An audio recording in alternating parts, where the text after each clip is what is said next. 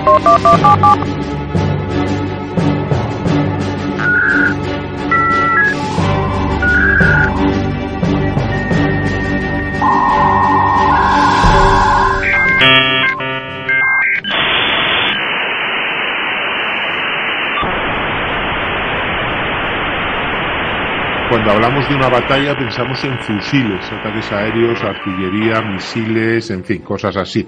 Y la electrónica pues forma parte de las comunicaciones, de los equipos de radar, de perturbaciones electrónicas, espionajes, pero ¿se puede atacar a un país y causarle daños exclusivamente a partir de sistemas informáticos?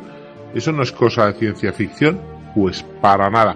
Y de hecho tenemos un ejemplo de hace más de 10 años y para hablar de eso hemos recurrido a un experto en temas de seguridad informática y encima de los primeros amigos de Casus Belli, Andreo Adrobel. ¿Qué tal por las islas? Bien, bien, ya por fin ha llegado el frío del invierno aquí. Parecía que no llegaba nunca. Y bueno, podemos hablar de un hecho que data del 2007, de una agresión en toda regla ¿Podríamos llamarlo la batalla de Estonia, por ejemplo? ¿O, tiene algún nombre esto? Eh, no, se le conoce más, que nada como el ciberataque de Estonia en 2007, pero no tiene un nombre de operación ni nada de eso. La verdad es que la gente de, de, seguridad informática hasta hace poco años no le poníamos nombre a las cosas. Entonces, ahora ya sí hay vulnerabilidades con su nombre, su web, su logo, pero hasta es algo muy moderno. demasiado, demasiado. Y los rusos, por supuesto, es como, como Crimea. Yo no he sido aquí, no, no he estado, ¿no? Supongo.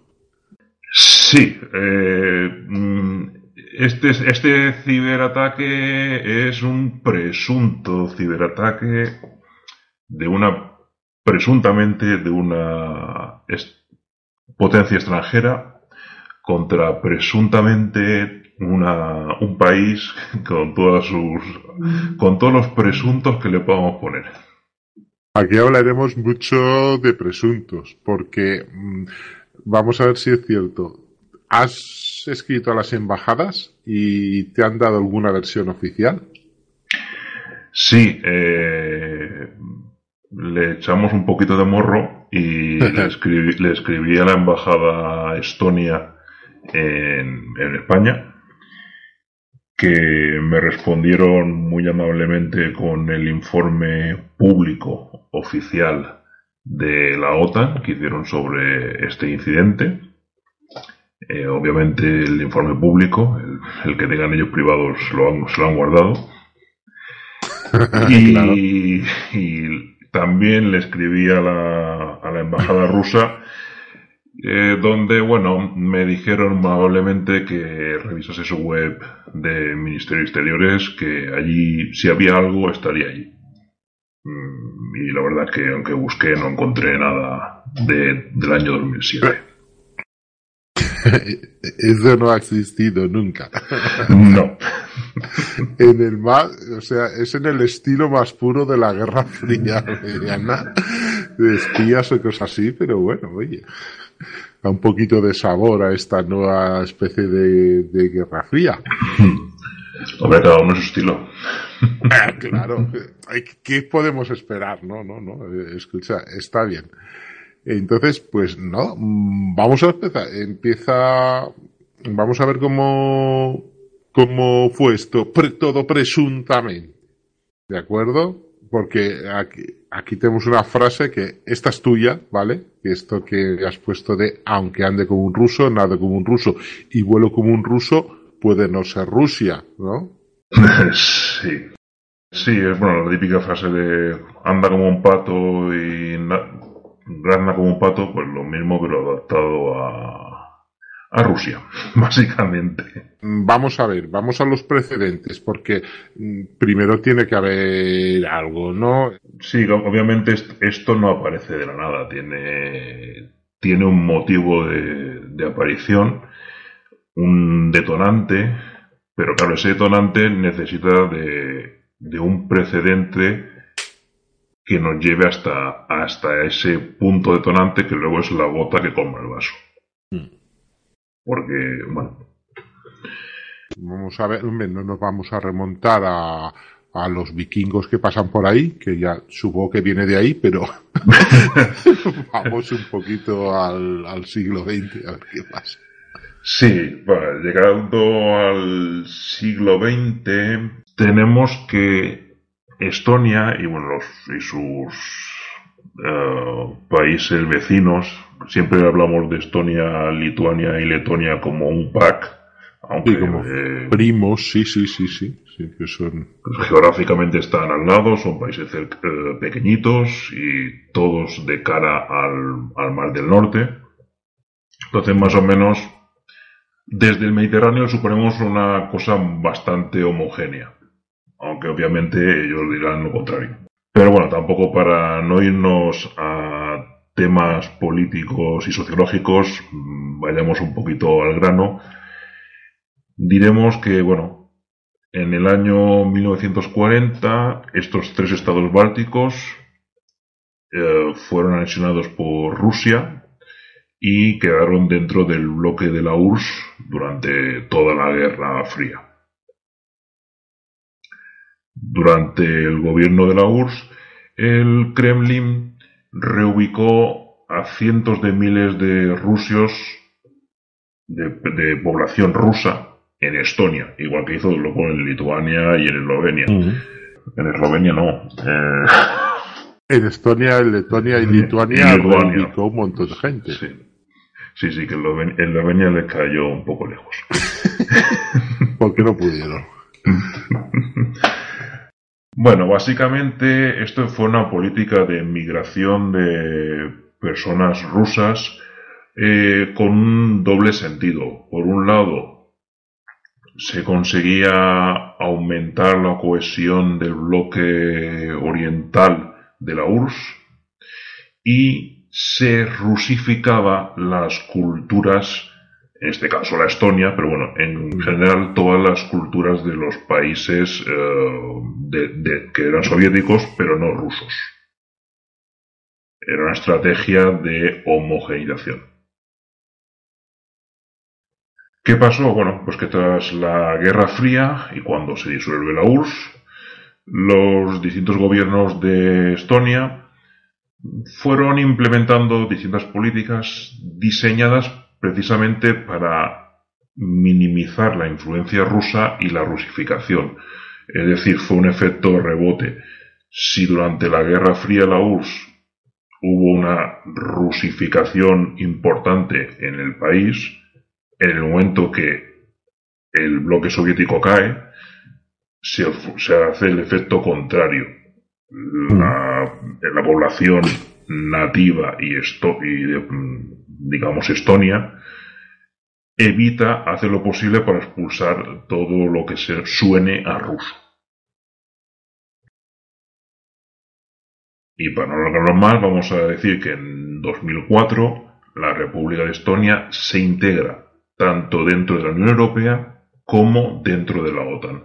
Es decir, ya sale del todo de cualquier influencia rusa, o al menos lo pretende.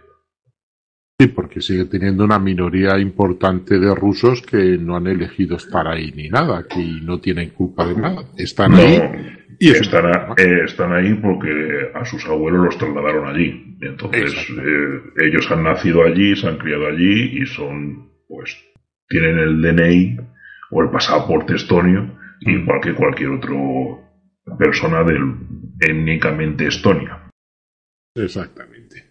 Entonces, eh, tenemos ahí que habrá, no sé, una, una quinta parte, una cuarta parte de rusos étnicos y el resto pues eh, normalmente estonios con, con bueno no, me sé exactamente los porcentajes étnicos de allí habrá de, por lo, por lo que visto alemanes de todo. en sí en 2007 el dato es que la población ruso parlante en Estonia era del 26% vale es una minoría pero es una minoría importante. Eh, bueno, pues si en 2004 Estonia se integra en la Unión Europea y en la OTAN, sabemos que a finales de 2006, principios de 2007, se publicó el plan de defensa de Estonia por parte de la OTAN en caso de una invasión rusa. Así que estamos en 2007, principio de 2007, y la OTAN ya le ha dicho a, Rusia, oye, tengo el plan preparado. Obviamente su plan sobre el papel aún, pero bueno. Eh, la tensión ha ido subiendo de tal punto que, bueno, pues Estonia huyendo de Rusia se ha metido en la OTAN y la OTAN ya le ha dicho, oye, aquí tengo el plan por si quieres atacar.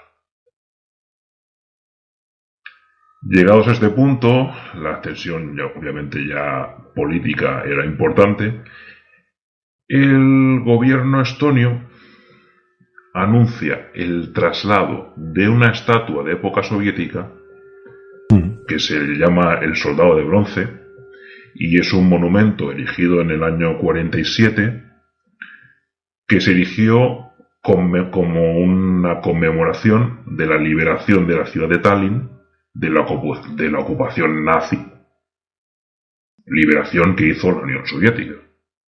La idea del ayuntamiento era remodelar el parque Toninsmag, o como se pronuncia en, estonio, que está en el centro de la ciudad de Tallinn. Y para poder hacer esa remodelación, el 30 de abril trasladó esta estatua al cementerio militar de la ciudad. Esta decisión denotó protestas importantes por parte de la comunidad rusoparlante. Estas protestas fueron pacíficas al principio, la típica manifestación, recogida de firmas, etc. Pero ya al final del día aparecieron los primeros grupos violentos que tuvieron que ser sofocados por la policía. Claro, ya está montada la historia. Hmm. El problema, claro, es que aquí tenemos que esa misma estatua tenía dos significados bastante diferentes. Para la población étnicamente estonia, ese soldado de bronce representaba la opresión soviética durante los años de la URSS. En cambio, para la población rusa, todo lo contrario, eh, representaba la liberación de Tallinn o de Estonia de la de los nazis. Y el traslado de esa estatua representaba una piedra más en la marginación social que tiene la población rusoparlante en ese país.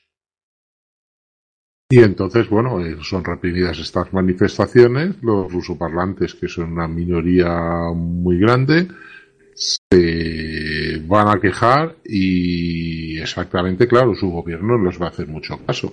Claro, el gobierno estonio para ellos es una minoría, aunque sea importante, pero aquí ya son rusoparlantes, son población que habla ruso.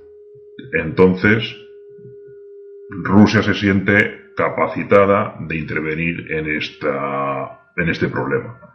Inicialmente, pues lo hace básicamente a base de declaraciones y de notas de prensa, etc. Pero he aquí que entre el 27 de abril y el 18 de mayo de 2007, casi todos los servicios de Internet de Estonia sufrieron unas ralentizaciones y una lentitud enorme y grandes pérdidas de servicio, debido a una serie de ciberataques que casualmente aparecieron en esas fechas. De casualidad. De casualidad. Estos ciberataques hay que decir que, bueno, mm, eran relativamente conocidos, no es nada, no era nada muy novedoso ni muy especial, pero la cantidad y la duración hizo que saturasen todas las posibles defensas de las redes de Estonia. Vamos, que ahí el plan, el plan de defensa de la OTAN, ese frente no lo, no lo considero. Bueno, adelantando un poco, te diré que el... a partir de este incidente, la OTAN consideró Internet o el ciberespacio en general como el quinto espacio de, guerra. Porque esto parece el juego de rol, vamos. Sí, bueno, o sea, hasta ese momento la guerra podía ser por tierra, mar y aire, y luego se añadió el espacio con los satélites y demás. espacio. Pues ahora el quinto elemento, y desde 2007, es el ciberespacio. Esta es una de las consecuencias de, de esta ciberataque que sufrió Estonia y que demostró que, bueno, que había una debilidad, un punto débil en, ese aspecto y se, bueno, se trata de solucionar pues trabajando en ello. Pero bueno,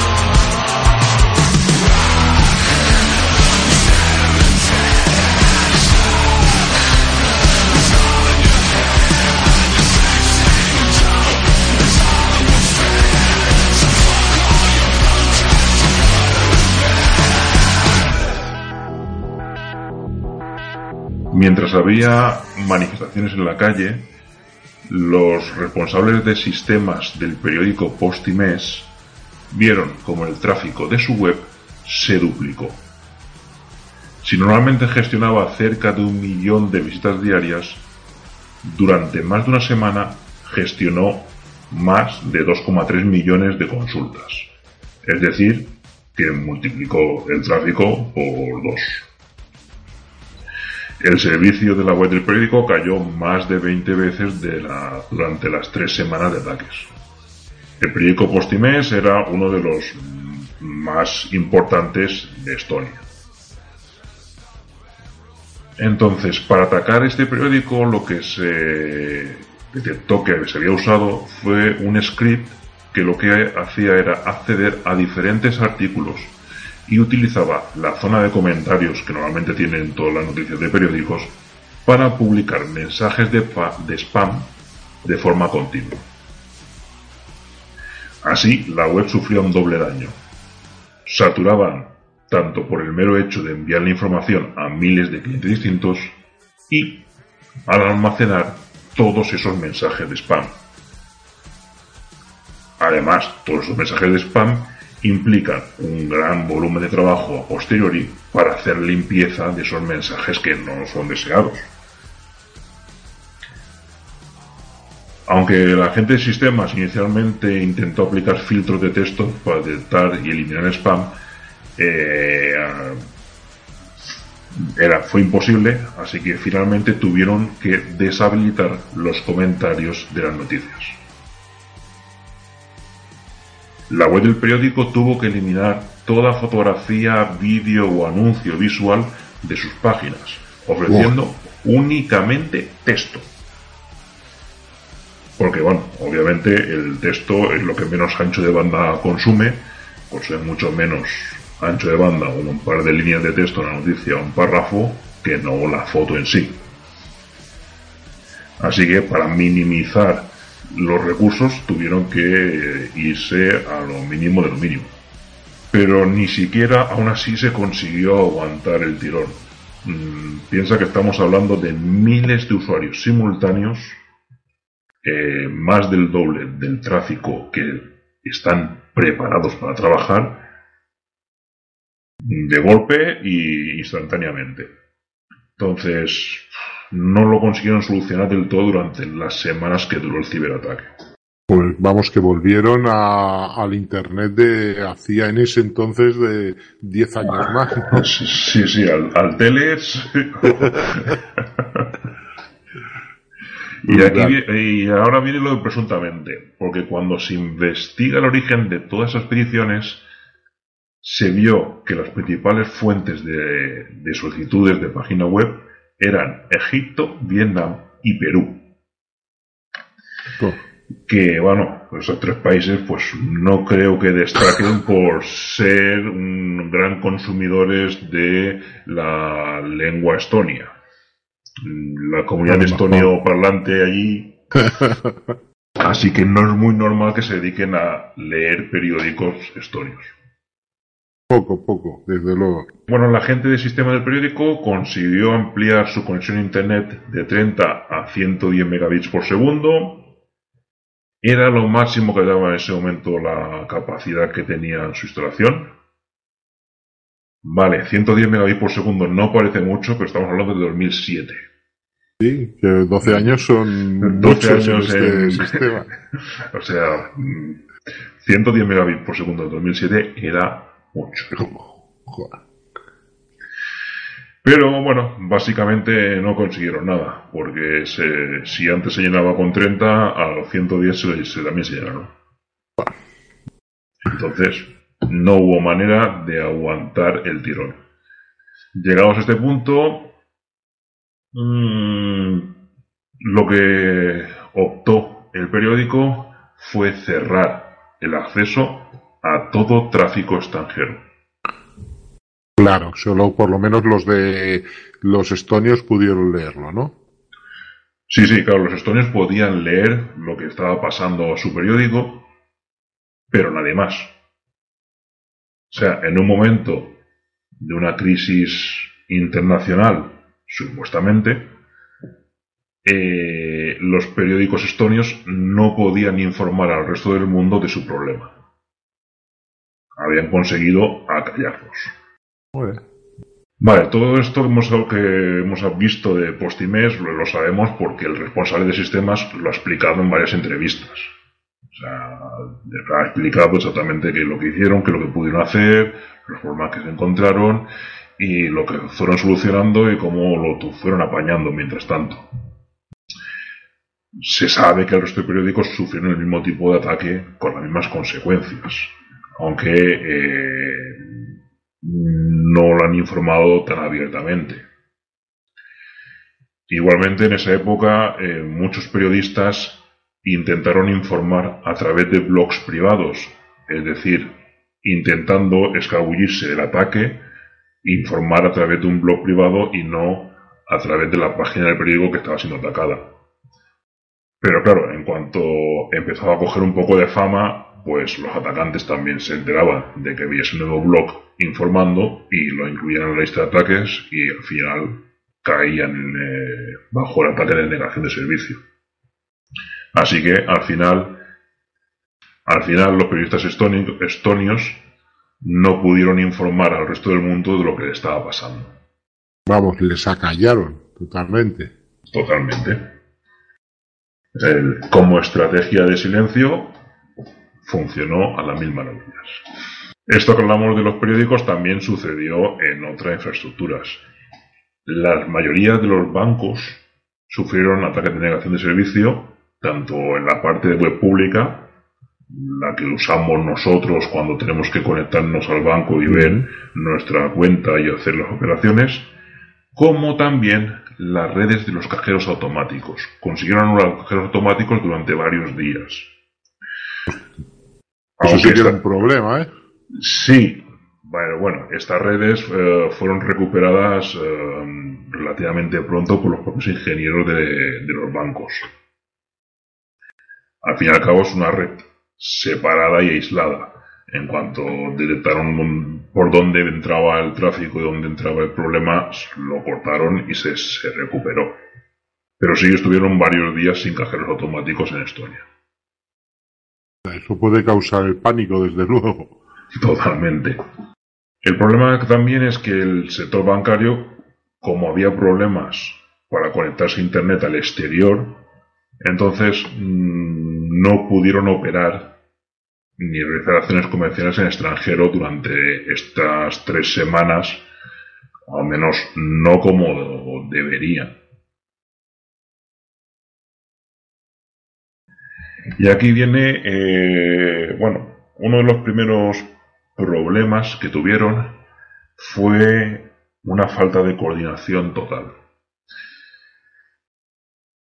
Pero una falta de coordinación internacional.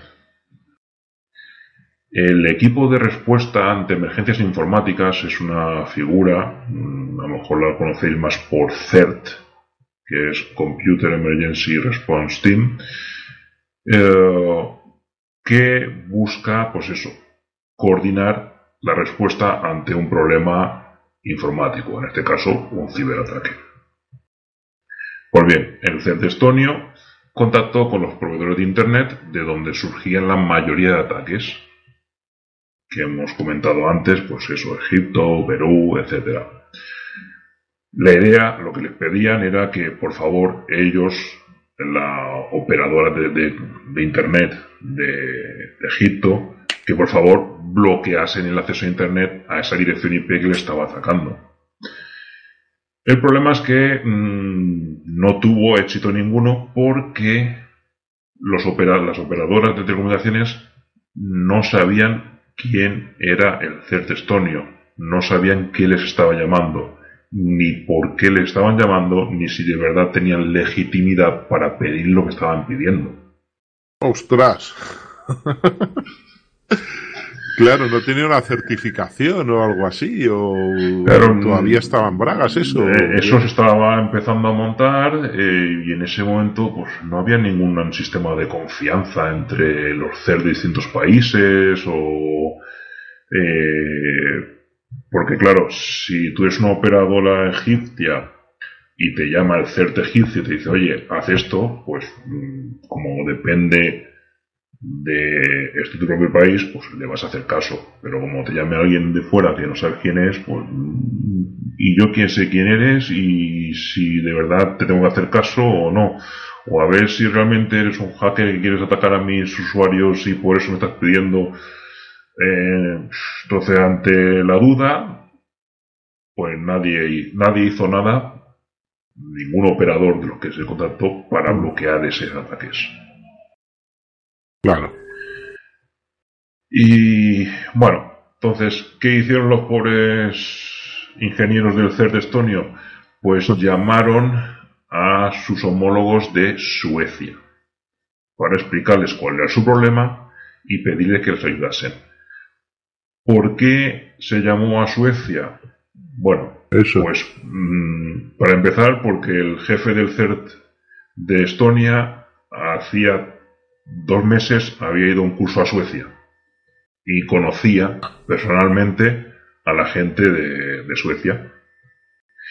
Y, sobre todo, tenía dos ingenieros en el CERT sueco que eran afamados y reconocidos dentro del mundillo de la seguridad. Por lo que la idea es que eh, estas dos personas fuesen las encargadas de llamar a las operadoras extranjeras, presentándose y dando pruebas de que, de que son ellos, para pedirles ayuda y que sean más receptivos. Entonces, para que veas que el sistema es bastante rudimentario. Sí, hola, que eh. soy Paco, que he hecho un curso contigo hace dos meses te acuerdas de mí y si puedes hacernos este favor. Básicamente. Así que bueno, mucha tecnología y mucho tal, y al final te seguimos tirando de contactos como toda la vida. Sí, sí, sí, sí.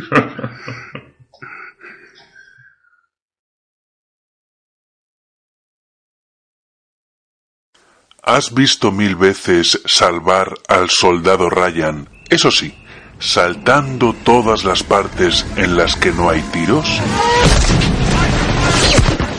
¿Sueñas con desembarcar en Normandía o con salir vivo de la batalla de Mogadiscio?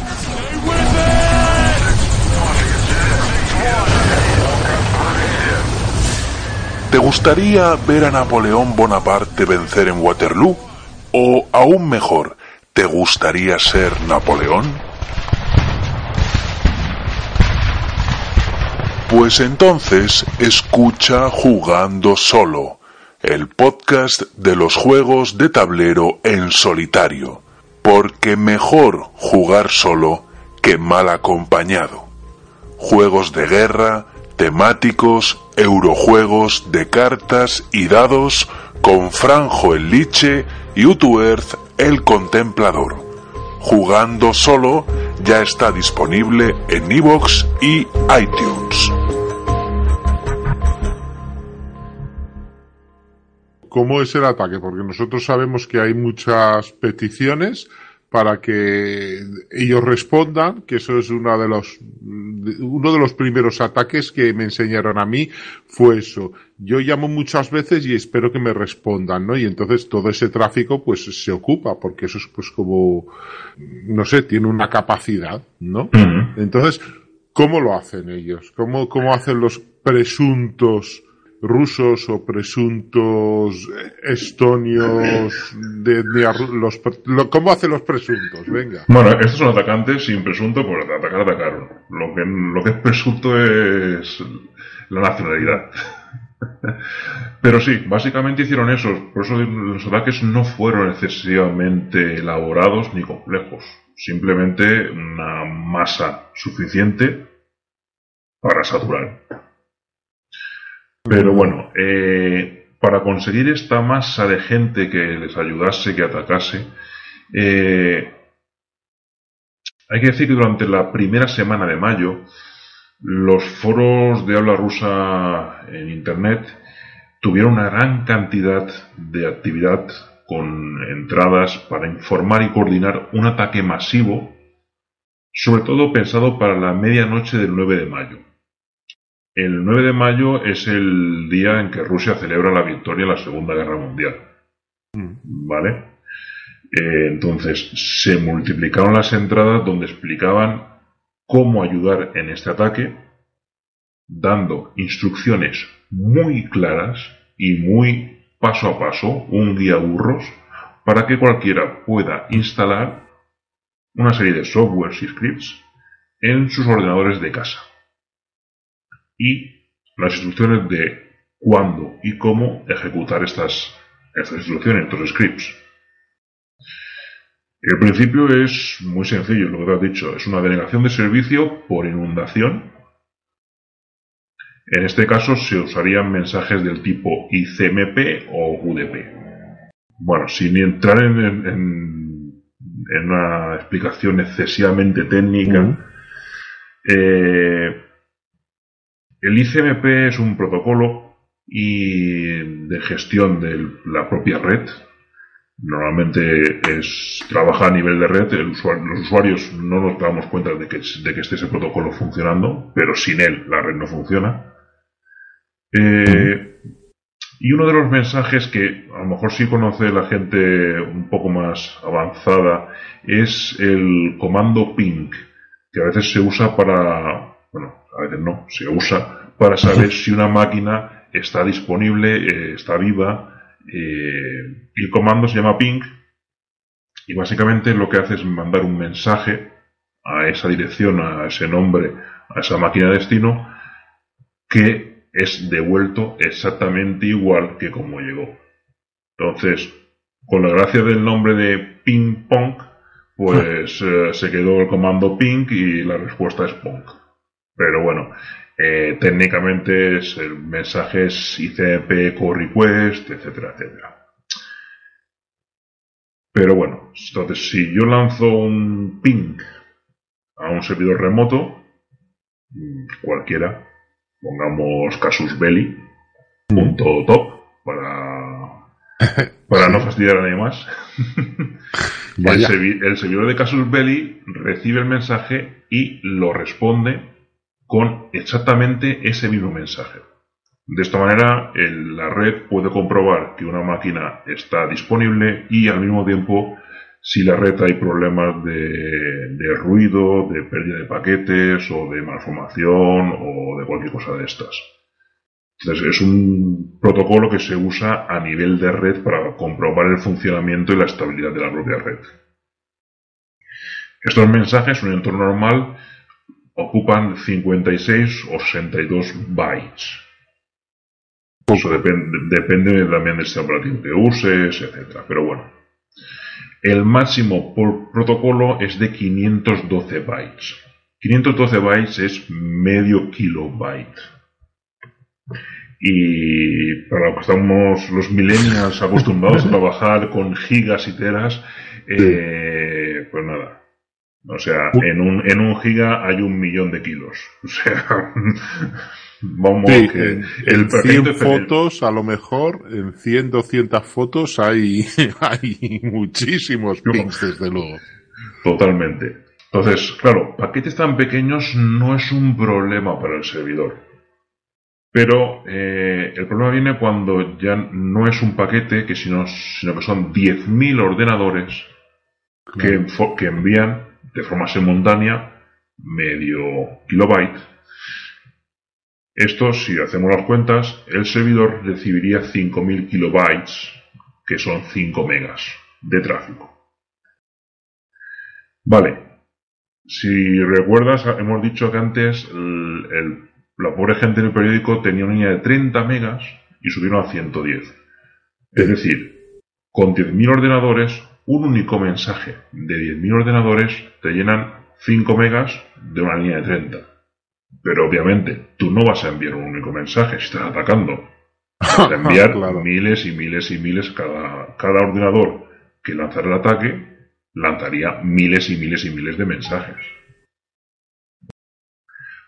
Con esto consigues, por un lado, probablemente llenar el caudal máximo de la propia línea, pero sobre todo agotar el servidor a base de tiempo de procesamiento y memoria para gestionar estas peticiones.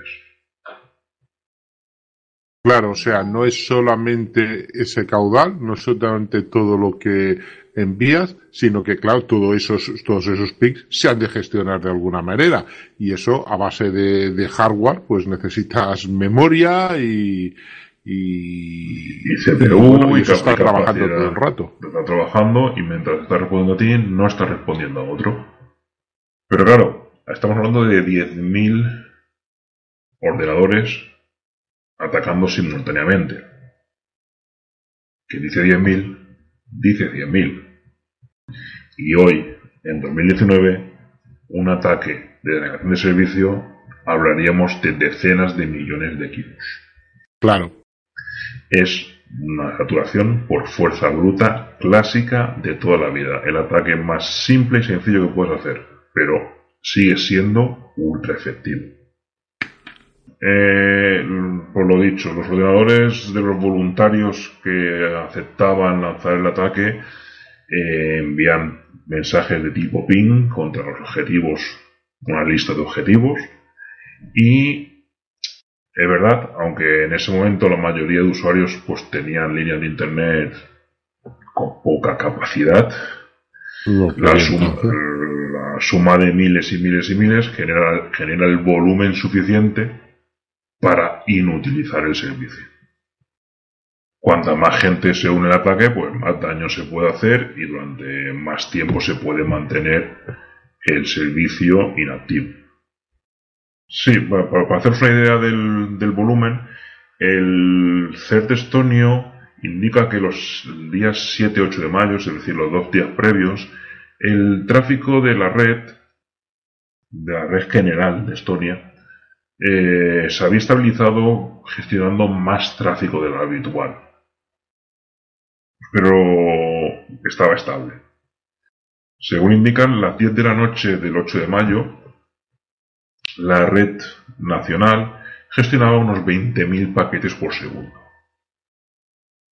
Pero, a las 11 en punto de ese mismo 8 de mayo, la red de Estonia se inundó con más de 4 millones de paquetes por segundo.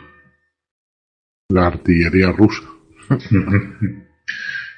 Totalmente. Aquí es.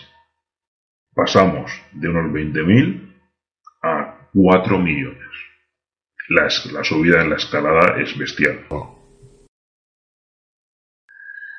Se sabe que más de un millón de ordenadores empezaron a navegar entre las webs estonias, desde el Ministerio de Exteriores, los bancos, periódicos, webs de partidos políticos, etc. Se trata del ataque, del mismo ataque de, que estaba sufriendo el pobre Postimés, pero esta vez ya no se atacaba a una web concreta, sino directamente quisieron tumbar el caudal completo de Internet del país. Vamos, dejarlo sin Internet. Y claro, dejar sin Internet a un país eh, en el 2007 era grave. Hoy ya ni te digo. Sí, sí, además Estonia es un país pequeño, con poca, con poca población, pero que apostó desde el principio por la tecnología y las telecomunicaciones. Ahora mismo Estonia, en 2019, es el país que tiene la identidad digital más avanzada del mundo. Mm, tú puedes, creo que lo único que no puedes hacer digitalmente es, en Estonia, estoy hablando, es casarte y divorciarte. Son los dos únicos procesos legales o de, o de, de administración que tienes que ir presencialmente a hacerlos. El resto, todo, se puede hacer online. Estoy hablando de, 2019, no mm, en 2007 no estaban tan avanzados, pero eh, para que mm, se entienda que es, apuntaban hacia allí y que habían invertido mucho. De hecho, mm, cuando empecé a investigar este tema, el hecho de que hubiera un CERT en Estonia en 2007 es bastante sorprendente. No había CERTs mm, en casi ningún sitio. O sea, casarte y divorciarte, y, al tiempo, vamos. bueno, de momento en 2019 es lo que hay. bueno, eh, Solo indicar el tema de las horas. Si te fijas, te he dicho que a las 10 de la noche había unos 20.000 paquetes por segundo, a las 11 de la noche unos 4 millones. ¿Por qué a las 11 de la noche? Porque llevan una hora menos que en Rusia. En Rusia eran ah. las 12 en punto del 9 de mayo se mueve como un ruso, nada como un ruso. Quizás. Presuntamente. Presuntamente. Eh, en este momento, mm, el equipo CERT estonio, que lo dirigía Hilar Ae, joder, ah, o algo así. o algo o similar, detectó una bonnet importante con miles de equipos localizados en Estados Unidos. Espera, espera, espera un momento. Vamos a ver. Empecemos. ¿Qué es un botnet? Sí, la costumbre. Eh, un botnet es un grupo de ordenadores que han sido infectados por un malware y que cumplen las órdenes que reciben desde un servidor externo, sin que el legítimo dueño probablemente ni siquiera lo sepa es lo que a veces se conocen como ordenadores zombies. Lo único que hacen es recibir instrucciones y ejecutar esas tareas. Es decir, John Smith de Arkansas, con su ordenador, que estaba navegando por Internet tranquilamente, se infecta con un malware que le instala un pequeño programa dentro de su ordenador. Ese programa lo que va haciendo es consultar a un servidor de mando y control a ver si hay algún trabajo que hacer. En el momento que el servidor de mando y control le da las instrucciones, pues el ordenador de nuestro John ejecutará esas instrucciones sin que John se entere de que está pasando nada. En este caso, por la Bonde lo que se dedicó es a visitar cientos y miles de páginas web estonias, a enviar millones de pings para saturar el objetivo. Ataque de saturación. Ataque de saturación puro. De, este, de este ataque hay que, sí, se puede indicar que en 2007 las botnets que estaban operativas se dedicaban casi exclusivamente al envío de spam. Era lo que, bueno, donde estaba el dinero, lo que más dinero generaba era el envío de spam. Y aunque alguna vez había detectado algún ataque de negación de servicio usando una botnet, mm, eran más experimentos no parecía que hubiese una capacidad real de hacer una denegación de servicio usando botnets. Aunque, bueno, pues había comprobado que funcionaban, pero que no se había hecho una prueba real in situ. esto sí que es a lo mejor algo interesante de, este ciberataque, de que, bueno, una, se adaptó un arma a, a este objetivo concreto. Aunque bueno, obviamente estas cosas no parecen de la nada. Ya se habían hecho algún experimento, se habían hecho pruebas, se había intentado alguna cosa particular, pero obviamente no, no algo a este nivel.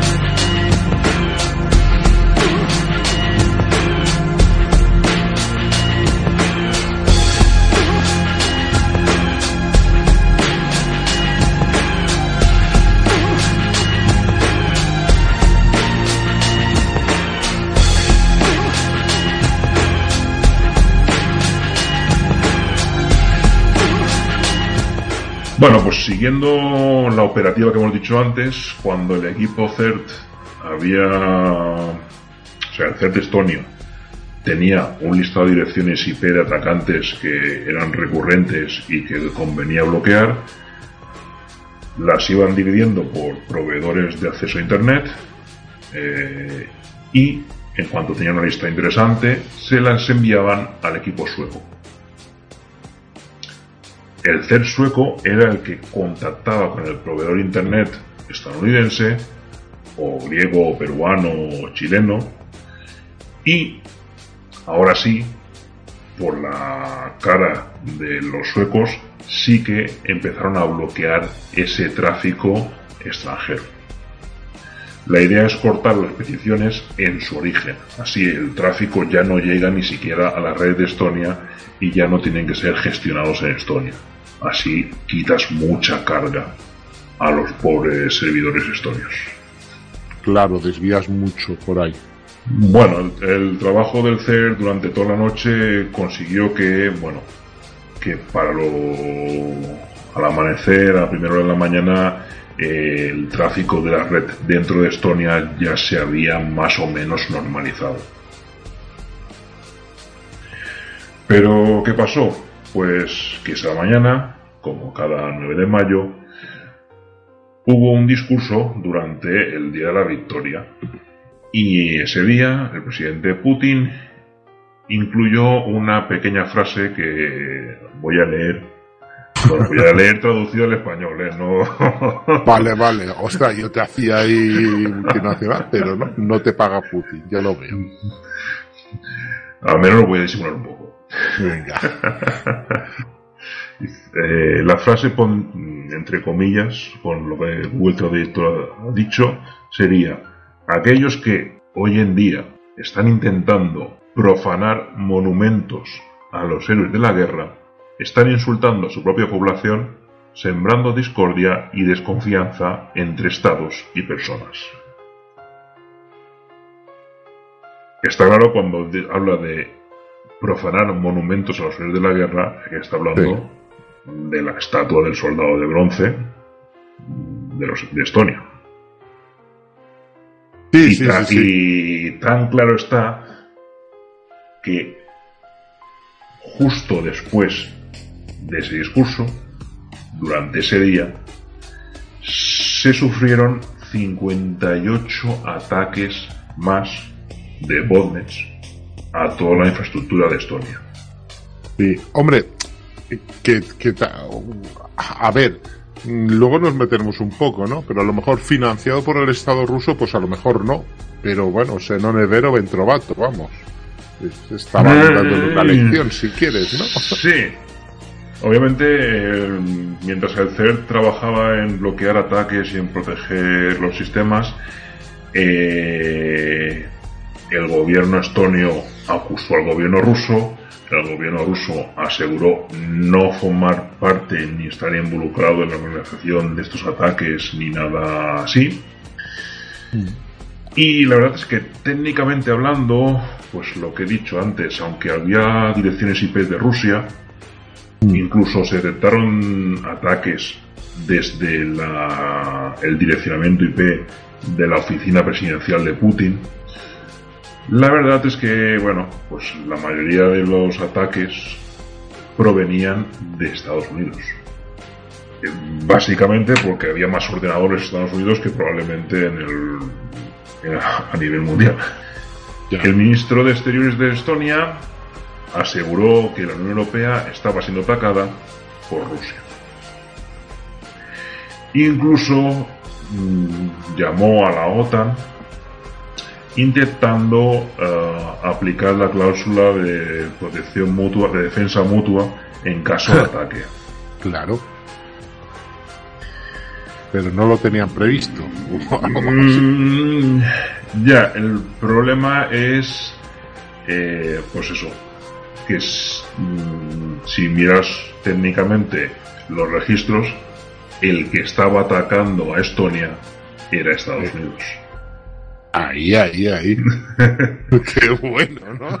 Pero bueno, también por la parte política, eh, cabe indicar que, bueno, una de las botnets más agresivas en este ataque había sido usada antes, unos meses antes, para atacar las páginas web de varios partidos políticos opositores al presidente Putin.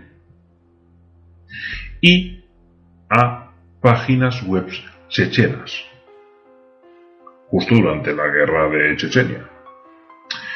Así que la tesis de que esa botnet en concreto al menos fuera una herramienta del gobierno ruso tenía su peso pero nuevamente nos encontramos que es imposible o era imposible determinarlo fehacientemente y con pruebas irrefutables. Lo que sí es curioso es que el 11 de mayo, justo a las dos semanas exactas del inicio de los ataques de negación de servicio, desde una bonnet, desde la principal bonnet de lo que se dedicó al ataque, no esta que hemos comentado antes, que se había usado otras veces en Rusia y en Chechenia. Esta bonnet, la más grande, justo a las dos semanas se paró y empezó a trabajar como siempre, a enviar el Este tiempo tan exacto de dos semanas a la misma hora, lo que hace pensar es que alguien pagó por usar la potencia de la Bonnet durante esas dos semanas. claro, sería un contrato cerrado, ¿no? 14 días. Eso se pagaba por, por semanas o lo que sea, claro. Bueno, y no sería barato, perdona, ¿no? No. y menos en 2007. Eh, las botnets en 2019 se pagan según hora y volumen. Entonces, hay, hay tarifas. Depende de lo que quieras, pues. Como todo, hay servicios clase turista, business, premium y ultra premium. Ahí ya lo que quieres gastarte. y en ese entonces no había Quick Starter ni, ni nada de eso. había estado raro, vamos. Bueno, siempre ha habido foros de dudosa reputación donde entablar conversaciones. Sí, eso sí. Bueno, hablando de foros, eh, se sabe, se detectó que había más foros hablando, eh, o sea, foros de habla rusa principalmente, intentando organizar un segundo ataque para el 18 de mayo. Si bien eh, pues, la verdad es que el respaldo público pues, fue bastante menor, los ataques fueron mucho más débiles, con menor intensidad, a, lo que si le añades que el CERT estonio y los sistemas ya estaban más preparados y habían mejorado, pues fue un, ataque casi imperceptible y que no tuvo mayor alcance. Pero sí que se intentó moverlo para el 18 de mayo. bueno, a ver, he hablado de, de periódicos, de partidos políticos e incluso de la propia red del país. Pero se atacaron más servicios, o sea, no es, no es solo esto. Y los ataques también intentaron ser algo diferentes. Por un lado, en varios foros publicaron un software que ya venía configurado para enviar miles y miles de correos electrónicos a distintas direcciones de correo. Así saturaron los servidores de correo del gobierno, de sus embajadas, los, los propios servicios de asistencia técnica de los proveedores de Internet. Entonces, si tú, te, si tú te quedabas sin Internet por un ataque de negación, no podías contactar con tu servicio técnico porque ellos ya estaban saturados con la base de correos y masivos, básicamente. Y bueno, pues eso, la idea era inundar de tal cantidad los de correos que los sistemas no pudiesen con ello, o si los sistemas se los tragaban, al final el usuario final, cuando tú te pones a gestionar tu cuenta de correo, no pudieses, porque tenías miles de correos pendientes de leer en tu bandeja de entrada. Cual, los tickets, lo voy a pasar pipa, vamos. Totalmente, al final cuando tienes 3.000 correos en la bandeja de entrada, lo que haces es seleccionar todos, eliminar y, y tiramillas. Y alguno válido se la perdido, básicamente. Con lo cual consigues eso, una denegación de servicio. La, persona la persona que realmente reclama ese servicio, pues lo ha perdido, porque no, no le ha contestado. Hay que decir que este tipo de ataques tuvo un pico muy importante al principio de las tres semanas, pero poco a poco la cosa fue bajando el ritmo. Tanto según los voluntarios fueron dejando de usar los ordenadores como eh, bueno, los sistemas fueron mejorando. De este tema de correos, eh, cabe indicar que mm, esos correos venían con una cabecera mal formada, ficticia, eh, que no, es un, no está dentro del estándar de, envío de correos. Y en esa cabecera se decía que Ansip Pidor era fascista. Ansip Pidor es o era el primer ministro de Estonia en ese momento. Este, esta pequeña cabecera lo que demuestra es que ese script de automatización de envío de correos o bien se hizo específicamente para este ataque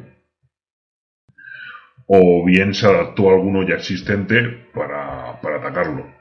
Porque mm, ese detalle pues te sirve para Estonia durante ese ataque, pero mm, tres años más tarde para Estonia ya, ya el primer ministro será otro y si atacas a otro país, pues obviamente el nombre del primer ministro será totalmente diferente. Claro. Lo dejas ahí que sea evergreen, que llaman, ¿no? Para liar un poco más la cosa, otro de los ataques se realizó contra los servidores DNS de los proveedores de Internet. Eh, vale. Un servidor DNS, DNS es las siglas de Domain Name System, es el que convierte los nombres de dominios, los nombres comunes que nosotros podemos saber, a direcciones IP que son lo que las máquinas gestionan. Es decir, yo cuando quiero ir a, la web de Casus Belli, yo abro un navegador y, escribo casusbelli.top. Mm. Pero eso es lo que yo escribo, yo como persona humana. Ese nombre humano, inteligible y recordable, no le sirve de nada a la máquina. La máquina lo que va a, lo que va a usar son direcciones IP. Entonces el servidor DNS se encarga de traducir ese nombre lógico que los humanos podemos recordar a una dirección IP que las máquinas pueden gestionar. Es el que hace de traductor. ¿Qué pasaría si no tenemos servidor DNS o el servidor está caído por un ataque de saturación? Pues yo como que yo como usuario simplemente no podré navegar. Porque yo querré ir al periódico Postimés o querré ir a mi buscador de favorito y no podré ir porque nadie sabe traducir la URL, el nombre de dominio, a la dirección IP de la máquina. Entonces, desde el punto de vista del usuario, lo que, lo que ve es que se le ha caído Internet. Aunque Internet está ahí, está funcionando. Los ataques en general consistieron en hacer una gran cantidad de peticiones, lo mismo, saturación, saturación y saturación, y buscando específicamente los nombres de dominio acabados en punto .ee.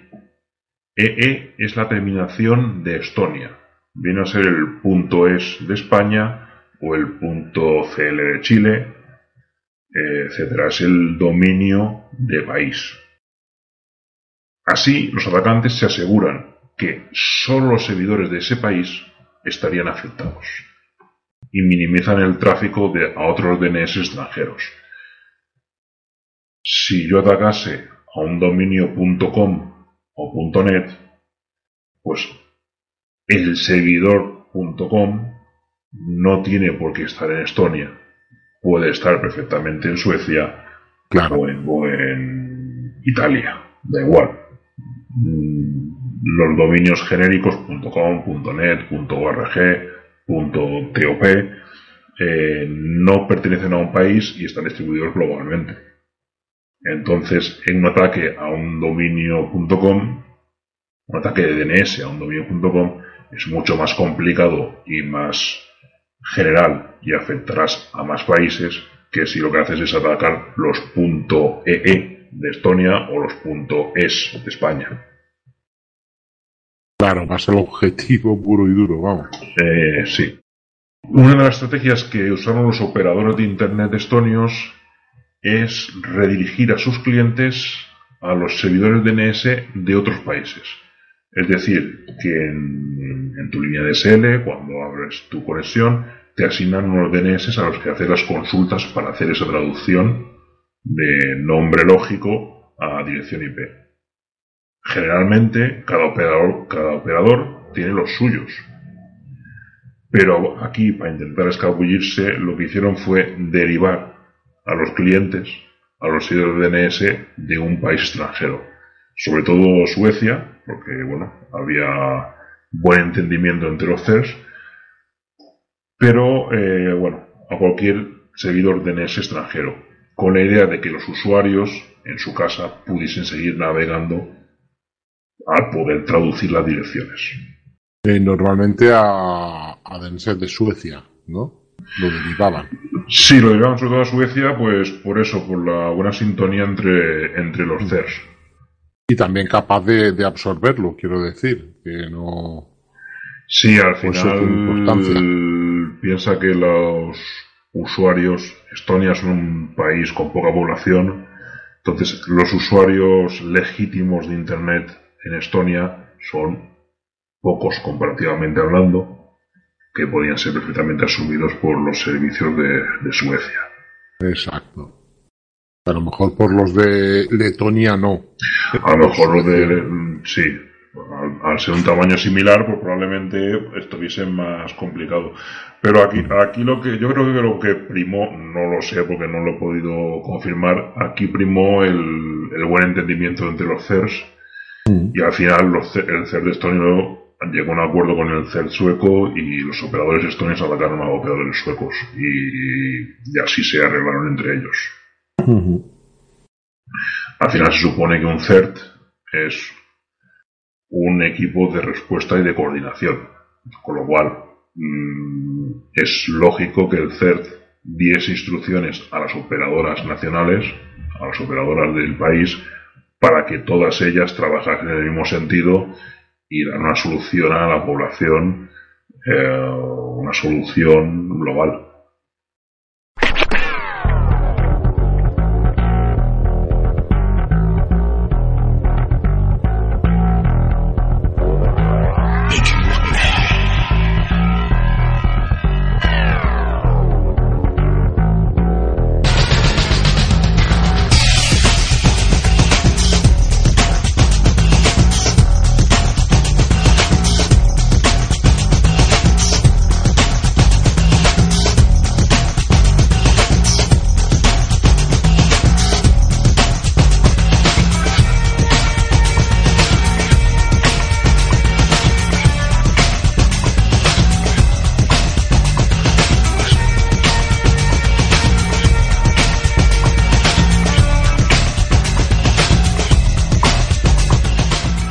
Tipo de ataque fue lo que se conoce como defacement, enmascaramiento.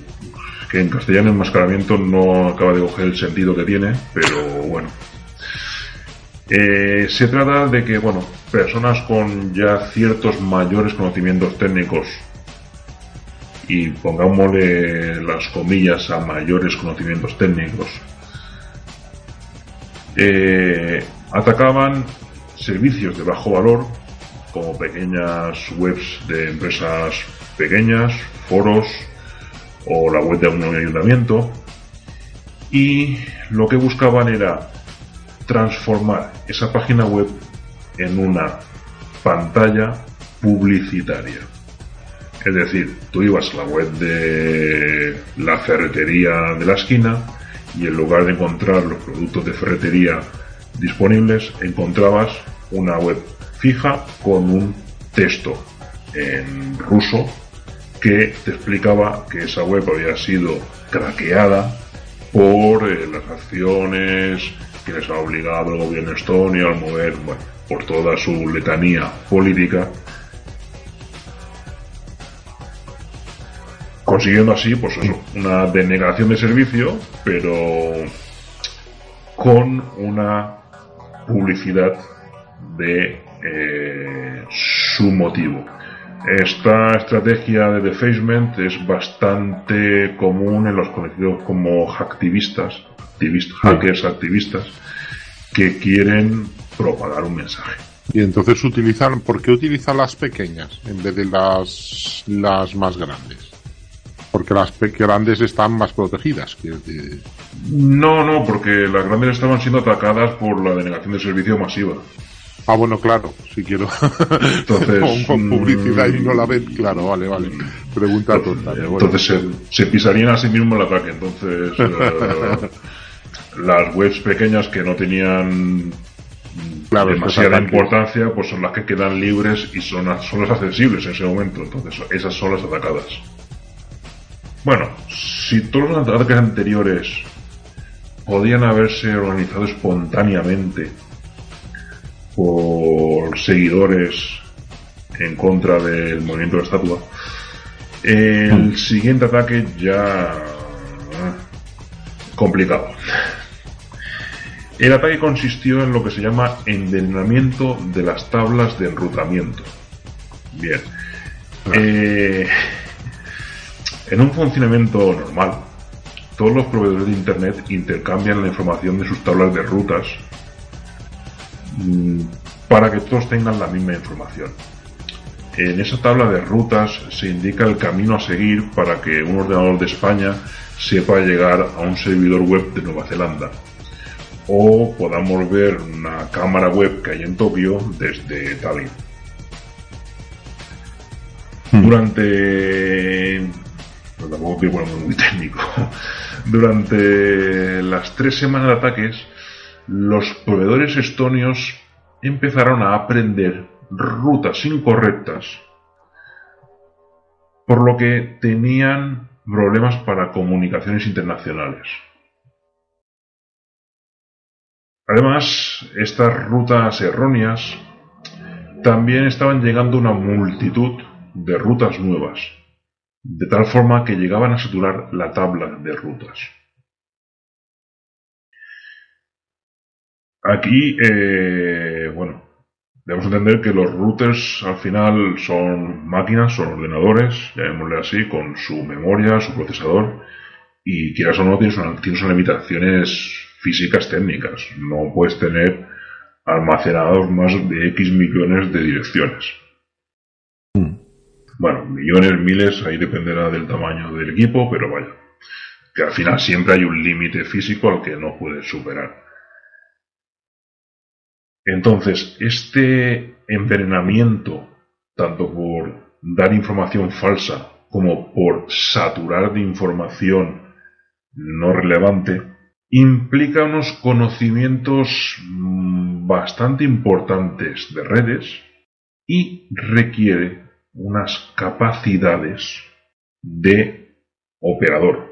Es decir, mm, tú desde casa no puedes realizar este ataque. Tiene que ser otro operador. Alguien en otra compañía de, co- de comunicaciones está haciendo ese cambio. Lo Vale, quiere decir que no, que no puede ser cualquier hacker de, en su habitación con su equipo, con sus 20 equipos, necesitas, mm, no sé, una cosa importante. Ya no es un solo infante con un fusil, ya necesitas un- una flota aérea. Eh, necesita estar en el centro de mando. O sea, Vale, entonces ya. el, el hacker tiene que haber entrado al puesto del operador y atacar desde allí. O que el hacker sea el operador, que reciba instrucciones de hacerlo. Vale. Y, Y cuando tú tienes un- una operadora de telecomunicaciones nacional, sí. a lo mejor hay una cierta influencia política posible. Posiblemente. Es como si Telefónica le dicen, bueno, tienes que hacer esto, ¿no? Eh, y- sí. y utilizan así, vamos. Y bueno, muchos operadores en 2000, bueno, habrían, habrían más de una operadora en, en el 2007 en Rusia, pero vamos, no demasiadas, no sé. Bueno, pero es que con que haya una bien gestionada lo puede hacer. Entonces, eh, es, a ver, es, una, es un problema que se conoce, eh, que a veces puede pasar por simple error, eh, pero que sucediese este error justo en este momento y justo con las líneas de Estonia mm, en ese sitio, en ese lugar, en esa hora, mm, posiblemente tuviese alguna influencia política. Seguro, seguro, vamos. Bueno, est- esto, si alguien de verdad quiere entender este tipo de ataque, mm, bueno, os puedo recomendar el podcast de Eduardo Gollado, que es un tipo que se dedica a las redes de comunicaciones, muy bueno él, y el podcast, el número 163, precisamente habla de este tipo de ataques. Pondremos el enlace bueno, necesitas, necesitas un mínimo conocimiento para, para entender el alcance, sobre todo de este tipo de ataque, pero bueno, mm, tampoco no es, no es física cuántica. Bueno, pues hasta este momento hemos hablado de básicamente ataques generales, ataques de por saturación, algunos ataques publicitarios, eh, el último ataque ya de envenenamiento es a nivel de red, pero bueno, a río revuelto también se trataron varios ataques quirúrgicos muy dirigidos a servicios específicos. Estos ataques eh, lo que buscaban era extraer el máximo de información de, la víctima. Espionaje, vamos. Espionaje, sí, espionaje puro y duro. Eh, bueno, los más conocidos de este tipo de ataques pueden ser el SQL Injection, que es básicamente que tú una página web, eh, en un formulario web donde pones su usuario y contraseña, por ejemplo, en la parte de usuario, en lugar de poner tu nombre, pones una secuencia de SQL que consigue recuperar información y cuando la página web te dice que te has equivocado la contraseña, además te da toda la información que le has solicitado en ese comando. Y aquí voy a hacer un poquito de spam porque en mi podcast de Securizando hay dos capítulos, el 17 y el 18, que hablo sobre este tipo de ataques. ¿Vale? Bien, bien, sí, Ya aprovecho. Ahí, ahí, ahí, no te lo cobro. Se sabe que el CERT detectó pues, varias decenas de este tipo de ataques. Y ellos mismos dicen que los propios ataques de denegación de servicio de saturación hacían que estos ataques tan específicos fallasen bastantes veces. Bueno, eh, no digo yo que no. Sobre todo si el que atacante no estaba coordinado con el agente de saturación. Ah. Pero mm, excusarte non perita mm, a mí me parece una manera un poquito de encubrir por parte del CER, pero ah, es más una opinión personal, ¿vale? Sí, que bueno, que pueden haber dicho que aquí no ha pasado nada y resulta que se te han llevado los, los datos de, de quien sea, o si de quien sea. estado incluido, vamos. Mm. Eso no van a decir que se lo han llevado. No, obviamente, no, obviamente, no, van a decir que se han llevado la base de datos de los espías estonios que tenían. sí que sí que sí que pasó eso. Ni no los códigos de lanzamiento, ni eso, no. de los radares. Bueno. Bueno, lo curioso de este ciberincidente es que mm, tras tres semanas de, bueno, de asalto al Internet, eh, todo volvió a la normalidad. Y aunque obviamente hubo ataques esporádicos, mm, se puede considerar que para el 18 de mayo ya se ha terminado esta operación. Han sido tres semanas, pero tal como vino, desapareció. A partir de ahí no hubieron más ataques de este tipo, quiero decir. No, los ataques que hay siempre y cada día, pero ya no, no hubo una organización tan coordinada. Bueno, yo aquí para Casus Belli he hecho un pequeño símil militar. Venga. Eh, por un lado, todos estos ataques automatizados, simultáneos, generales, a lo bruto, buscando la simple saturación, eh, para mí son cargas de infantería contra objetivos, que lo que buscas es precisamente eso, denegar ese servicio al oponente. Luego también los ataques a los servicios DNS, la tabla de enrutamiento de los operadores, etcétera, los he evaluado más como grupos de operaciones especiales que atacan objetivos quirúrgicos concretos que tienen un, alto valor o que un alto impacto. Como las bombas inteligentes, ¿no? o algo así también. Sí, más o menos. Y luego ya el, último ataque donde se busca extraer información, pues lo he asimilado a un francotirador. Ah. Por la capacidad de seleccionar el objetivo y, el momento de, disparar o de hacer el, ataque. Aunque quizás esta tercera sea la más cogida por pinzas, la verdad, pero bueno. No, pero bueno, es que, a ver, eh, ¿por qué decimos que realmente es una, es una batalla y es un ataque y es una guerra? O como mínimo un ataque punitivo, porque tenemos una serie de objetivos, que son comunicaciones, son económicos, porque esto de, de no poder operar con otros países o ni siquiera sacar dinero, operar con tu tarjeta, eh, esto dura más de un mes y puede ser algo, algo interesante. Tiene soldados, aunque algunos son soldados zombies, esto ya entra en el campo de, de la ciencia ficción, es, es brutal lo de los ordenadores zombies estos. Tiene operaciones de camuflaje, eh, tiene desinformación, por supuesto, y ya luego esto último, el, espionaje, ya más ruso que esto, imposible, vamos. Pues sí, más o menos, eh, claro. Después de esta acción, es cuando, pues eso, la OTAN decidió ampliar el, el, espacio de la guerra a ese quinto elemento que hemos dicho que es el ciberespacio. Precisamente porque lo comentas.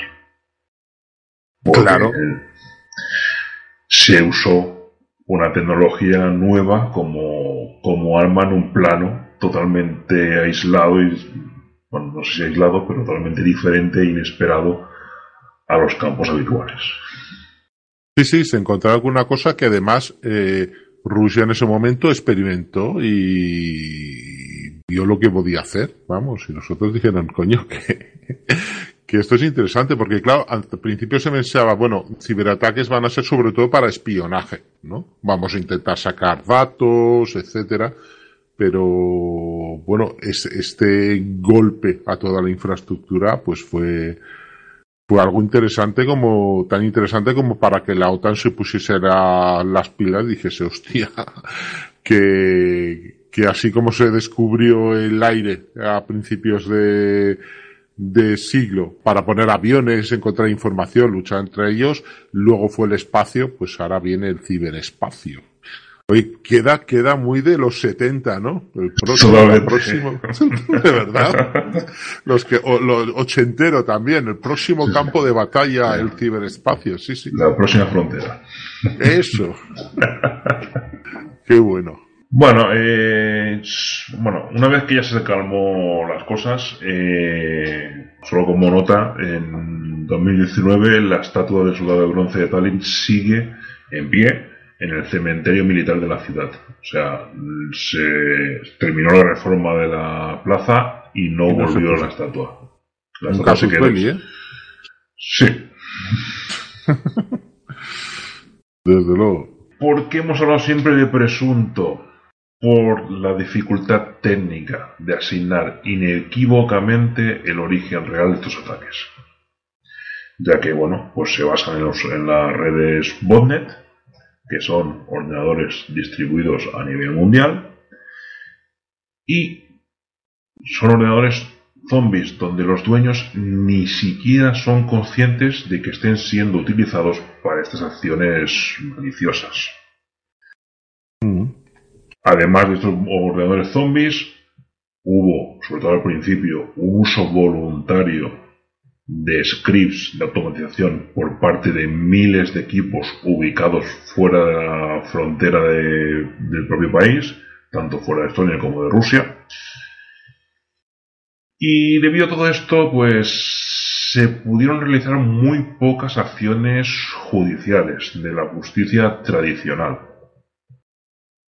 Sabemos que en enero de 2008, o sea, unos meses después, tampoco no demasiado, se condenó a un al primer acusado por el ciberataque, Dimitri Galuskevich, un estudiante estonio de 20 años, se le acusó de lanzar desde su propio ordenador personal un ataque de negación contra una página web del partido político en el que militaba el primer ministro es decir, el partido político del primer ministro en ese momento.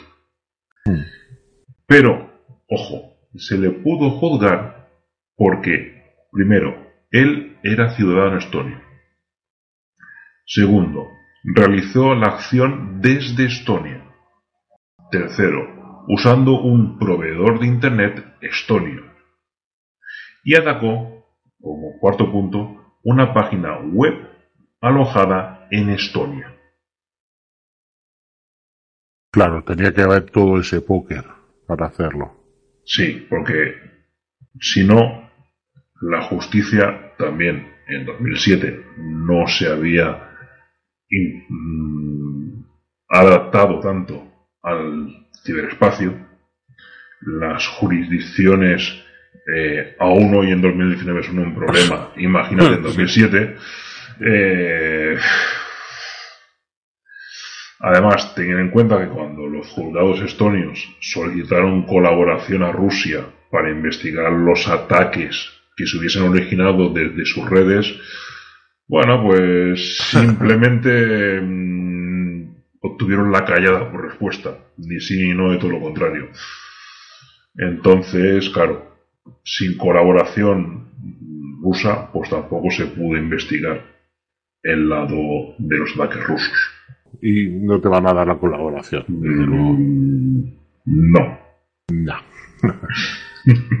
Porque es difícil, es difícil de probar y este chaval es el único que, eh, cabeza de turco, bueno, a lo mejor habría otro más. Ha, ha habido unos cuantos más, pero no, no han llegado a, creo que no llegaron a la docena. Eh, y, y, siempre era esto, uh, gente que en su propia casa lanzó un ataque desde su propio ordenador contra una propia web sin ningún tipo... Claro, piensa que en los foros se te decían, oye, sigue estas instrucciones y estarás ayudando a la causa y estarás atacando.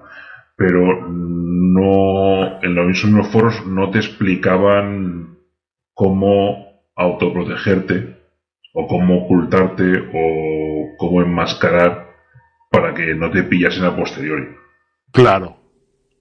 Entonces, si tú lo único que habías hecho era leer un foro, descargarte un programita y darle doble clic, pues te han pillado con el carrito de lado. O sea, no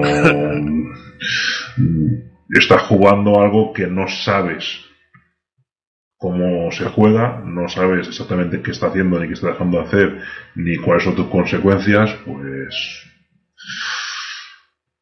Pero bueno, ya te digo, mm, no ha llegado a la docena de personas acusadas y condenadas, creo que se pueden contar con los dedos de una mano.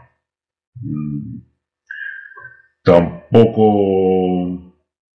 hubo una especial persecución encarnizada por parte del gobierno estonio, que bueno, prefirió tener un perfil bajo y calmar la situación sin perseguir demasiado a, a los que habían ayudado al ataque internamente.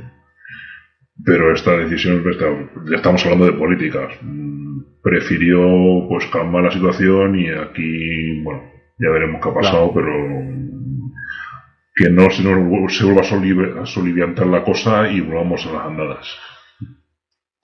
Sí, no, porque podía traer una cosa más fuerte. Ahora hubo carcelo a 2.000, les acuso de no sé qué, pues puede saltar todo ese 25%, incluso el que no estaba decidido a hacer algo. Eso era un problema bastante importante, desde luego. Sí, luego la gestión posterior, pues claro, ahí ya los políticos tuvieron que, gestionarla como, como entendieron en su momento. Claro. ¿Y qué se hizo? ¿Qué, ¿Cómo se acabaron? ¿Qué trincheras pusieron? ¿Qué sistema antiaéreo llegaron a poner? Bueno, a ver, desde el primer momento el Ministerio de Exterior de Estonia tengo aquí apuntado que el ministro es un tal Urmas Pait. Ese, ese. Eh, acusó desde el primer momento a Rusia como coordinador e instigador de los ataques. Y lo que te he comentado antes, solicitó una reunión de la OTAN para activar la cláusula de defensa mutua. A lo que la OTAN le, frenó un poco y dijo, bueno, vamos a investigar primero y bueno, se hizo una investigación interna por parte de la OTAN y aunque en ese documento, eh, al menos en, en, el documento público que me hizo llegar el, el cónsul de Estonia en España, eh, se reconoce que se trata de un movimiento totalmente pro-ruso, mm.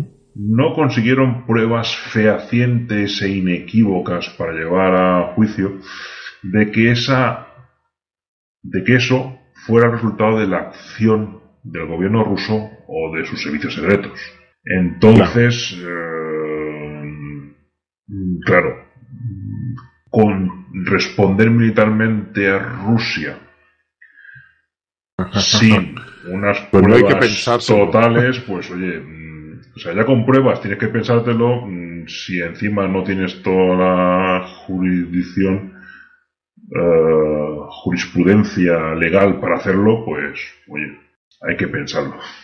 Lo que sí que sé yo es que tras todos estos ciberataques, eh, bueno, pues en 2008 se creó el Centro de Excelencia en Cooperación de la Ciberdefensa de la OTAN, con unas siglas en inglés muy fáciles de recordar, CCDCOE, que se dedica a coordinar los análisis y trabajos que para defensa y la seguridad de las redes, Internet y las comunicaciones tienen que hacer todos los miembros de la OTAN.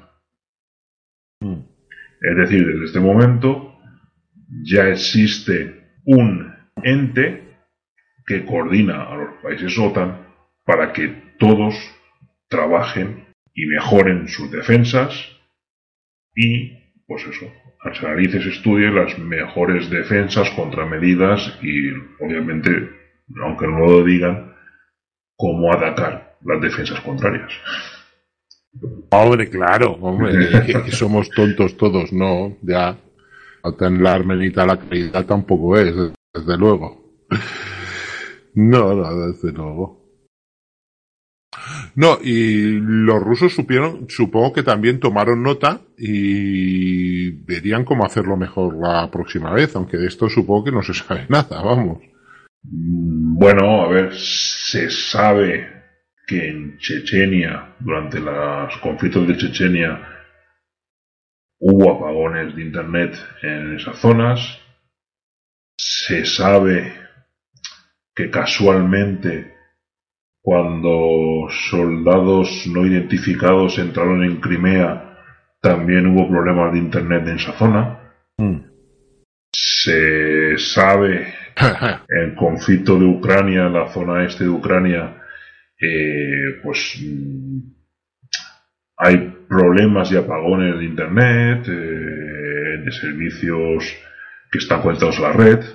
Mm. Bueno, eh, obviamente hoy ya en 2019 el, pues el ciberespacio ya sí o sí que sí es el quinto elemento para una guerra. Y se está continuamente guerreando, vamos, eso.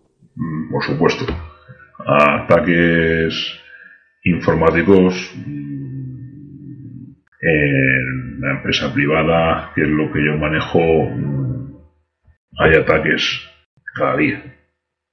O sea, obviamente el 99,9% de los ataques, pues los sistemas automáticos de ataque son bloqueados por los sistemas automáticos de defensa, pero eh, están siempre eh, es un no parar, básicamente. Claro, porque cuando tú le pones un, digamos, una trinchera, ¿vale? El hacker eh, sabrá cómo saltas esa trinchera y tú tendrás que, que ponerle otra o hacerla mejor, no lo sé, siempre irá un poquito por delante, ¿no? Un segundo por delante. Esto es la guerra eterna de la espada y el escudo si el escudo es de cuero y la espada es más afilada, luego pongo el escudo de hierro y voy mejorando cada vez. y es un... Pero bueno, es... Es lo que me paga la hipoteca, así que vamos bien.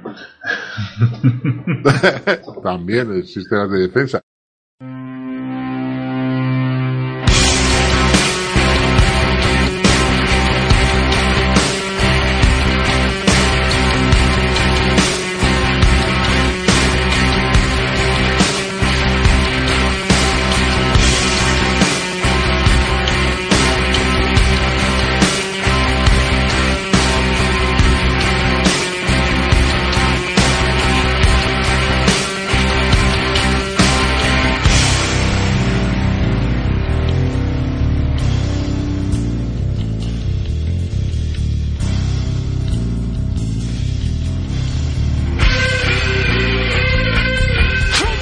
Oye, ¿y tú qué piensas cuando hubo, no sé si hace un par de años, que hubo un... Eh, lo, voy a contar muy, muy resumido, pero hubo un, un oficial general que pidió que los frikis se uniesen al, al ejército para, para formar nuestra eh, ciberseguridad, ¿no? Nuestra rama cibernética del ejército. ¿Cómo, cómo está España en, en ese campo? Mm, Porque lo llamó frikis, los frikis que se... Sí, bueno, no, no tuvo la mejor... ¿Verdad? La mejor expresión el proyecto de ciberservistas podía ser interesante, pero se planteó bastante mal desde mi punto de vista. Mm, a ver, entendemos que un soldado, que un artillero, alguien de intendencia, un piloto de, helicóptero de caza necesita un entrenamiento, necesita unas prácticas, necesita eh, conocer su herramienta, su entorno, eh, y que eso, pues, los militares lo entienden y que practican y hacen sus de simulación y, su, y todo su trabajo. En cambio, la ciberdefensa puede ser cualquiera que aparezca por allí y diga yo sé defender esto y pa, toma, ahí tienes un ordenador, un teclado y ponte. No. Me piden que proteja una infraestructura. Me pasó semanas o meses, depende de lo grande que sea, solo inventariando y descubriendo qué es lo que hay para cómo funcionan las cosas, cómo se interconectan entre ellas, para luego poder presentar un plan de defensa y de configuración y de fortificación. Mm, no puedes activar una ciberreserva porque hoy están atacando, no sé, la red de la central nuclear de Vandellós. Pues oye, mando cinco paracaidistas allí que vayan con su portátil propio y que lo arreglen. Pues, oye, eso en las películas puede salirte, pero en la vida real no. Tal vez todavía no tienen un concepto claro de lo que es ese ataque, saben que existe, pero bueno, no tienen acostumbrados pues a eso, a misiles, a incluso satélites si quieres, pues dice, bueno, pues esto es algo que se soluciona con un ordenador eh, y, tendrán ciertos conocimientos, ¿no? Pero no, a lo mejor no llegan a entender el, el problema y saber cómo, cómo solucionarlo, ¿no? Simplemente saben que hay gente que tocáis ordenadores y resolvéis esas cosas, pues no sé. Yo entiendo que el, el ministro de Defensa no sepa o no o la cúpula del GEMAT y etcétera no sepan exactamente las implicaciones técnicas que eso de verdad requiere. Pero si de verdad quieres saber una cosa y le preguntas a los que saben dentro de tu propio eh, escalón de mandos, dentro de tu propio escalafón, según vas bajando y haya gente con los pies en la tierra que haya dejado que tenga conocimientos técnicos, porque, a ver, mm, siempre ha habido el equipo de ingenieros, eh, radios en, el ejército desde que se inventó, hay alguien encargado de la radio eh, imagínate la gente con los, con los radares. Todo esto son gente técnica que saben la implicación real y lo que se necesita. O sea, no me creo que les hayan preguntado, oye, ¿cómo lo podemos arreglar? ¿Lo podemos hacer internamente? ¿Necesitamos crear eh, la agrupación 333 de ciberdefensa con 100 personas para arreglarlo, o con 1000, o con 10.000, o con lo que quieran. O, puede, o puedo contratar a, a una consultora que venga aquí dos veces al año y ya está. Bueno, pues son enfoques distintos y depende del problema que quieras y lo que realmente estés interesado en hacerlo. Ese es el problema que se dio de la comunidad de seguridad que básicamente se menospreció el conocimiento y, y el trabajo que hay sobre eso. Claro. Luego ya cada uno expresa ese malestar como considera y hay gente que lo dijo de malas maneras. Eh, bueno, básicamente, pero sobre todo yo lo que noto es un malestar de, oye, no sabes lo que estás pidiendo y estás mm. menospreciando totalmente esto. Y, y es probablemente no menospreciarías el trabajo de un arquitecto al construirte el búnker mm. y sí estás menospreciando al que te está se supone que quieres que te proteja el ordenador que abre el búnker. Y es una parte esencial una y otra, claro. Y obviamente todo es necesario y todo y necesitas profesionales de todo. Yo creo que no sé, si fue una idea de no tengo presupuesto, necesito esto, pues hagámoslo así. Sí. O realmente, porque mm, espero que no hubiese un verdadero plan estudiado y meditado para hacer lo que dijeron que querían hacer. O a lo mejor es que simplemente lo, expresaron todo muy mal y se hizo una bola y ya no supieron volver atrás. Y realmente sí que hay algo de fondo. Pero lo que se ha publicado y lo que se ha dicho de cara a la galería, pues no invita a, a trabajar en ello. Claro, normal. Y mira si yo ahora se me ocurre una, una anécdota de eh, sobre este tema de que hay gente pues en radares en comunicaciones que realmente eso lo toca y lo sabe tocar a un nivel muy muy pro. Y te digo que a mediados de los 90 conocí a una persona que así que eh, en los 90 todavía internet estaba muy en pañales y me contaba cómo utilizaba, era un suboficial, cómo utilizaba la radio, la radio para enviar paquetes de datos, pues un internet por radio, ¿no? Y me lo explicaba, pues mira, envío cuatro paquetes, me vuelven tres, pero unos de comprobación, no sé qué. O sea, todo muy, muy tal, el tío muy, muy bien, con los ordenadores de la época y la velocidad de la época.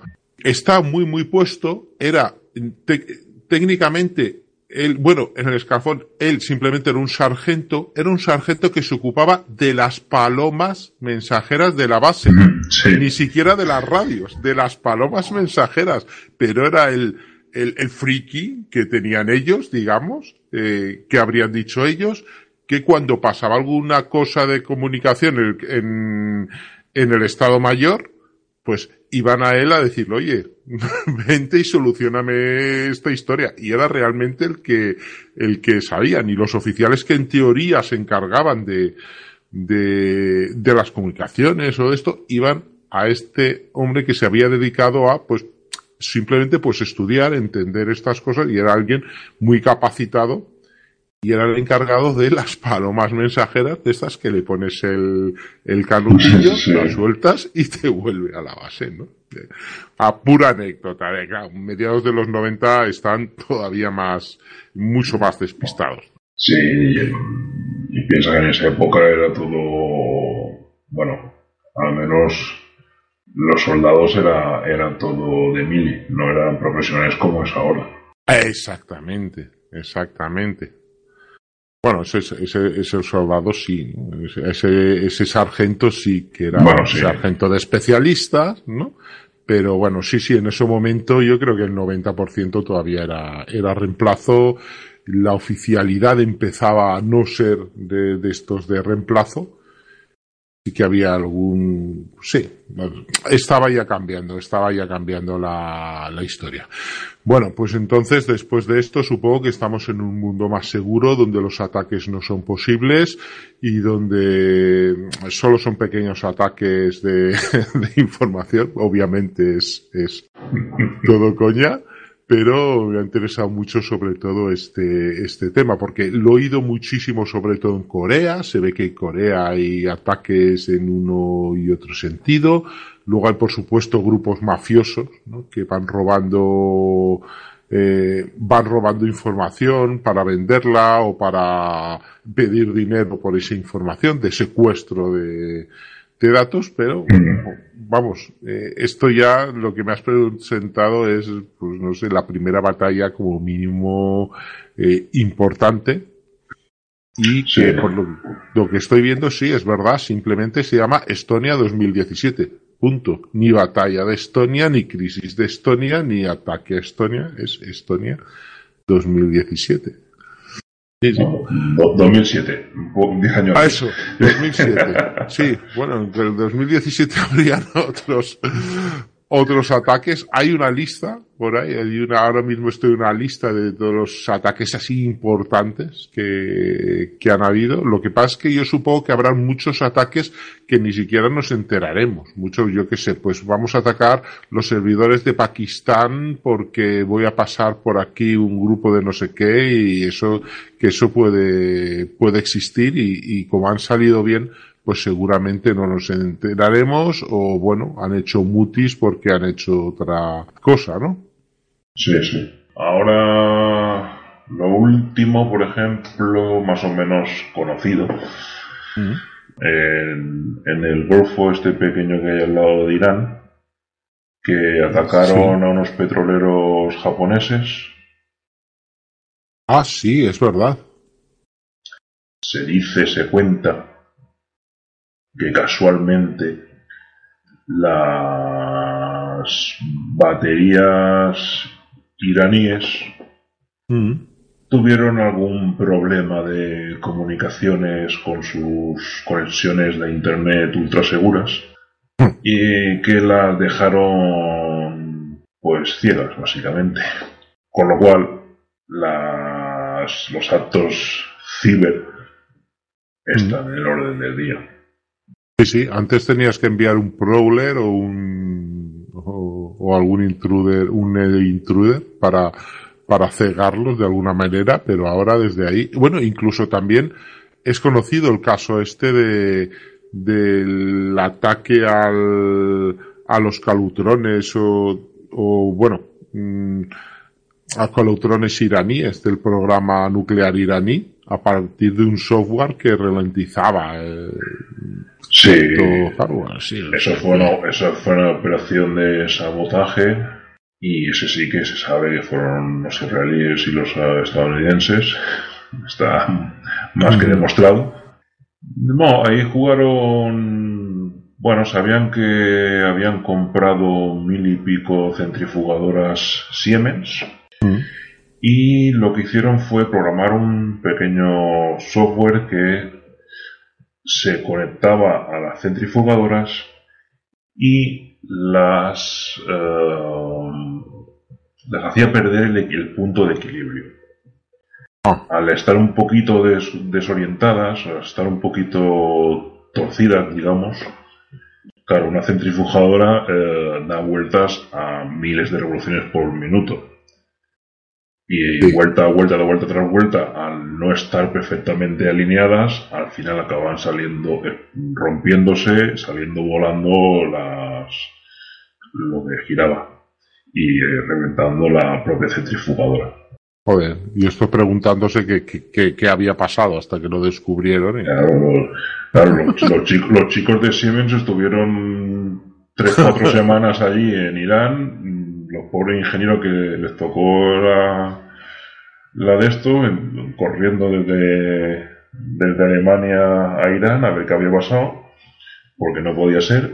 Y, y bueno, y aquí lo que fue el ataque fue, pues, preparar ese script, eh, obviamente sabían la marca de centrifugadoras, el modelo, el modelo del controlador, el, el, modelo del qué programa usaban los operadores para ver el estado de las centrifugadoras y programaron un script, bueno, un software ya en condiciones que hacía eso, desorientar las centrifugadoras para que reventasen y al mismo tiempo mandaba datos al sistema de control de que todo estaba bien, todo estaba verde y no había ningún problema.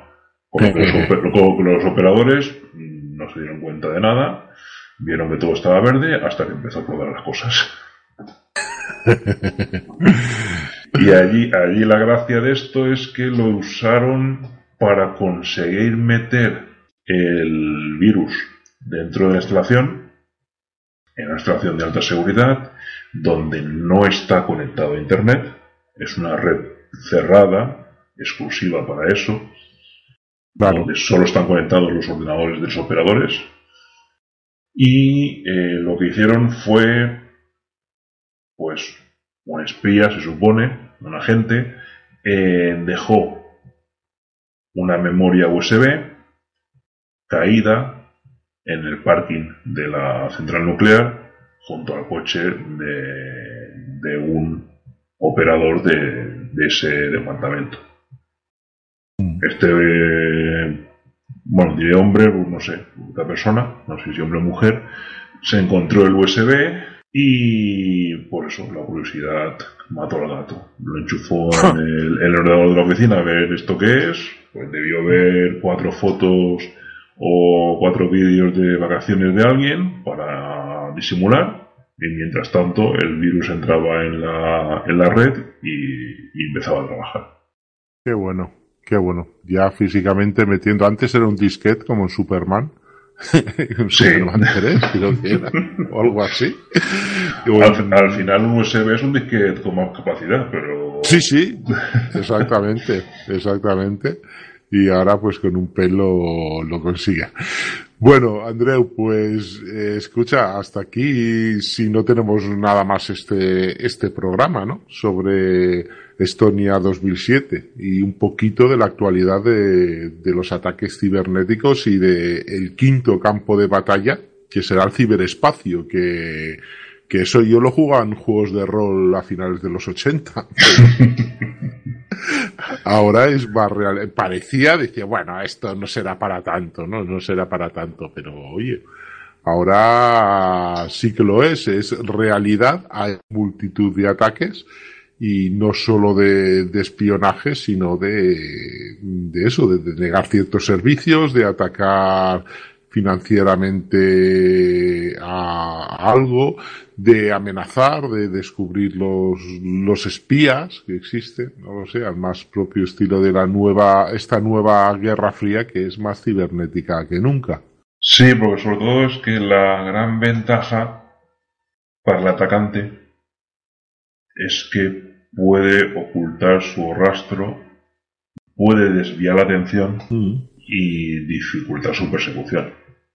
Es lo que hemos visto, que al final la mayoría de ataques a Estonia venían por Estados Unidos, de Perú, de Egipto, países que poco tienen que ver con Rusia, que es la presuntamente organizadora de todo este asunto.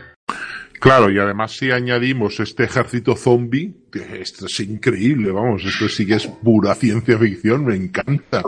Los, los soldados zombies estos, me encanta. Bueno, pues eh, ya tenemos aquí el nuevo escenario de la guerra, eh, tenemos esta, esta, yo voy a titularlo Batalla de Estonia 2007, si no lleva batalla o, o no, no, no tiene, no, tiene ese caché. Exactamente. Y nada, solo me queda despedirte y nada, recordar que estás, todavía estás, ¿no? Con el podcast de Segurizando, aunque ralentí un poquito. Sí, sí. Eh, hay intención de retomarlo en cuanto acabe los proyectos que tengo a medias ahora. Perfecto, perfecto. Ahí trabajando a tope. Venga, pues eso es todo.